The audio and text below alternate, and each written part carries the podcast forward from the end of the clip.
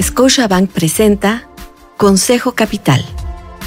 La estabilidad financiera empieza contigo.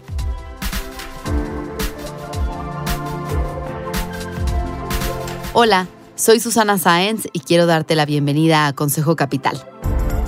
En este episodio platiqué con Carlos Vargas, académico e investigador en finanzas del Instituto Tecnológico de Monterrey, sobre la guía de buenas prácticas en torno a la inversión sostenible, realizada por los grupos de trabajo Agenda 2030, una iniciativa conjunta entre el Consejo Coordinador Empresarial y Pacto Mundial México. Una conversación con expertos para alcanzar tus metas. Como la mayoría de los países alrededor del mundo,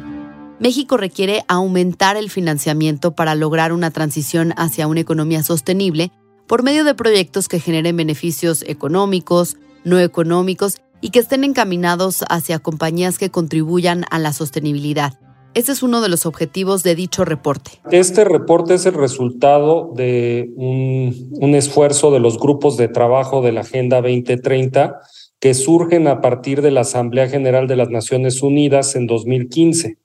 La agenda básicamente establece un plan de acción a favor de las personas, el planeta y la prosperidad. Y en el caso de México, pues para la exitosa consecución de, todo esto, a partir de 2019 se firma un convenio de colaboración entre Pacto Mundial México, el Consejo Coordinador Empresarial, el Gobierno de México y la iniciativa privada precisamente para tratar de impactar estos temas estratégicos en el país, establecer espacios de trabajo y dar a conocer toda esta actividad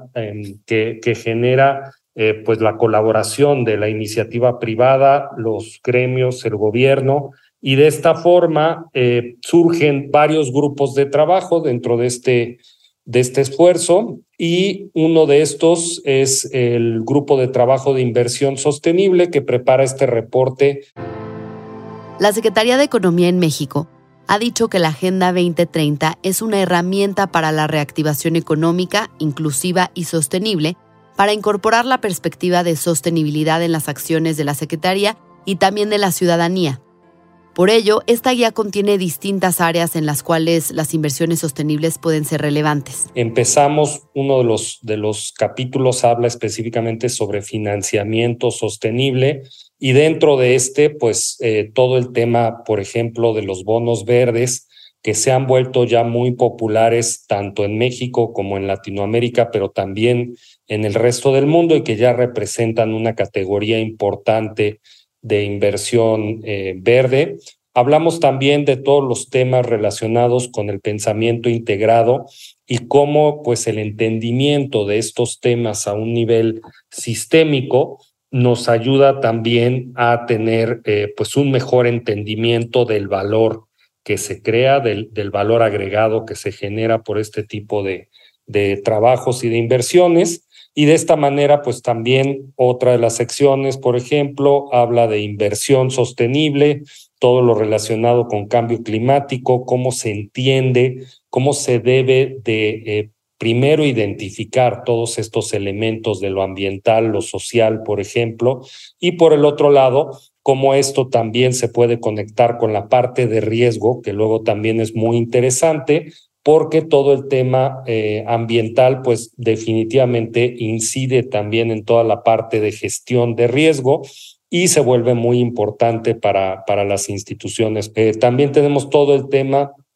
de las buenas prácticas que puede haber de gobierno corporativo, eh, sobre todo lo, lo que tiene que ver con un buen manejo de estos temas del gobierno por, corporativo, de una buena alineación sobre eh, cómo generar eh, consejos mucho más abiertos, más inclusivos, más eh, diversos también. Un par de secciones más, otra que habla del tema de stakeholders capitalism. Lo más cercano que podemos encontrar muchas veces es hablar de un capitalismo de partes relacionadas o de un capitalismo más plural y más abierto y que también pues es un nuevo enfoque que se puede dar a la parte de, inversión y a la perspectiva del inversionista en cuanto a cómo tomar sus decisiones y cómo generar un valor que no se quede solamente en lo financiero, sino que agregue a nivel macro, en lo, en lo ambiental, en lo social y en otros, en otros temas. Y finalmente también tenemos un, una sección que habla de las buenas prácticas que se pueden tener para elaborar un reporte de sostenibilidad. Entonces, para los inversionistas, un financiamiento sostenible requiere comprar acciones de empresas cuyos ingresos colaboren a mitigar los riesgos ESG o a capitalizar las oportunidades. Carlos nos habló de las implicaciones que tienen para ellos. Más que otra cosa, se ha vuelto un requisito básico. Hasta hace algunos años, el, las inversiones sostenibles, las finanzas sostenibles en general, se veían como una opción, se veían como algo quizá de nicho, quizá una moda que comenzaba a darse sobre, sobre estos temas de medir otros impactos que fueran más allá de lo financiero y poco a poco lo que ha ido pasando es que el mercado pues ha, ha ido buscando este tipo de temas. Tenemos eh, distintas clases y categorías dependiendo de qué, de qué estemos hablando. Como decíamos, en el caso de inversiones, por ejemplo, pues están por un lado los, los muy eh, conocidos factores ASG o las inversiones de impacto, que son criterios que eventualmente le ayudan al inversionista analizar, a poder eh, pues enriquecer su propia toma de decisiones en cuanto a qué eh, empresas se alinean de mejor forma con los distintos mandatos o intenciones que pueda, que pueda tener un inversionista. Otro tema interesante que incluye el reporte es sobre las cadenas de suministro las cuales se están adaptando después de las interrupciones que sufrieron por la pandemia de COVID-19 y posteriormente la guerra entre Rusia y Ucrania. Para muchos expertos esto está perfectamente mapeado y se pueden identificar perfectamente dónde están los riesgos, pero no solamente a nivel práctico de si se corta la cadena de suministros como ocurrió en este caso, sino también, por ejemplo, de qué tipo de impactos puede tener la producción tal cual se hace al producto final.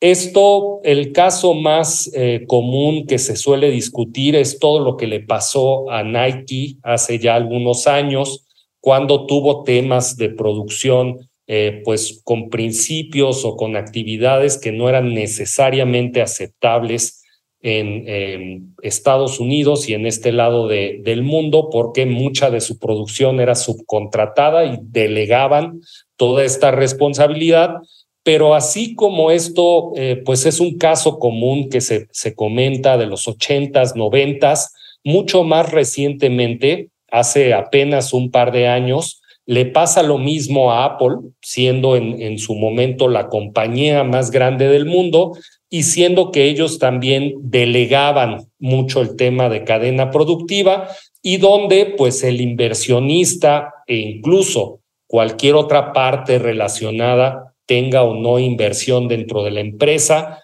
comienzan a cuestionar estas prácticas productivas donde quizá Apple justamente delegaba toda esta producción, pero donde eventualmente pues son responsables de muy buena parte de la producción de algunas de estas fábricas que están en otros países mucho, muy lejanos, pero donde ellos pues eventualmente también tienen mano de poder decir qué mejores eh, prácticas o qué mínimos indispensables tienen que cumplir para poderles, eh, pues ahora sí que subcontratar estos, estos servicios. Todo esto pues nos lleva a varios temas, nos lleva a un tema de transparencia en el mundo en que vivimos hoy. Todos los comportamientos corporativos son sumamente revisados en, un mundo tan conectado y tan eh, inmediato como tenemos actualmente. Y pues obviamente esto que puede llegar a caer en prácticas de ética eh, corporativa o empresarial.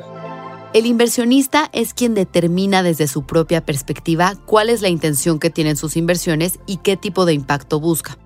Carlos me dijo que ha habido un gran avance en los últimos 5 o 10 años en el incremento de la información sobre estos temas para que se tomen mejores decisiones como inversionista. La sostenibilidad abre la posibilidad de, de un nuevo universo de opciones o de, o de criterios que se pueden tomar para esto. En algunos países, eh, como, como son los que pertenecen a la Unión Europea, ya tenemos incluso normativas bastante específicas que delimitan qué es lo verde y qué, no es verde. Esto generalmente en el, en el mundo financiero se les conoce como taxonomías. En el caso de eh, México, todavía no tenemos una taxonomía verde que nos ayude a definir, por ejemplo, cuáles de estas inversiones sí cumplen los requisitos que debieran de tener, pero lo que sí tenemos es, por un lado, la discusión de este tipo de, de, temas, que ya lo está avanzando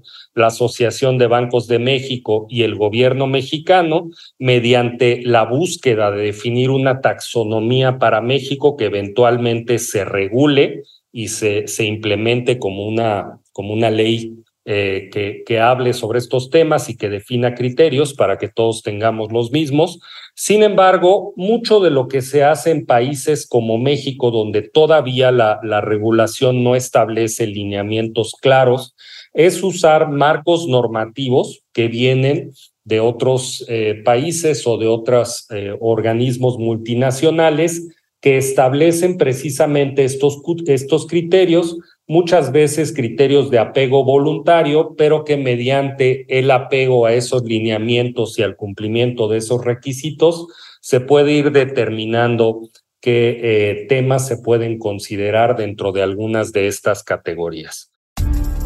Así que convertirse en un inversionista sostenible no tiene tanta ciencia. Y la tendencia indica que cada vez somos más los que nos preocupamos por invertir de manera responsable Incluso las empresas que no se rijan bajo estos criterios serán las menos atractivas. El dato de la agenda financiera que impacta tu estrategia.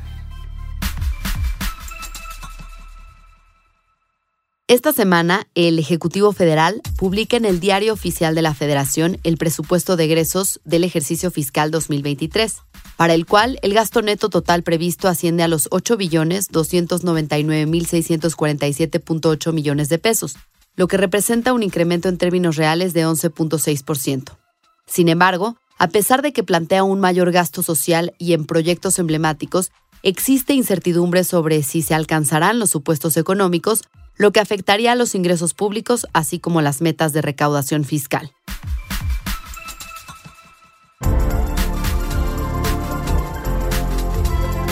Gracias por acompañarme en este podcast en el que platico con expertos que resuelven tus dudas para incrementar tu patrimonio y alcanzar el éxito financiero. Te invito a dejar un comentario y suscribirte en la plataforma de tu elección. Soy Susana Sáenz y te espero la siguiente semana. Scotiabank presentó Consejo Capital. Para más información sobre este y otros temas, encuéntranos en YouTube, Twitter, Facebook e Instagram como arroba.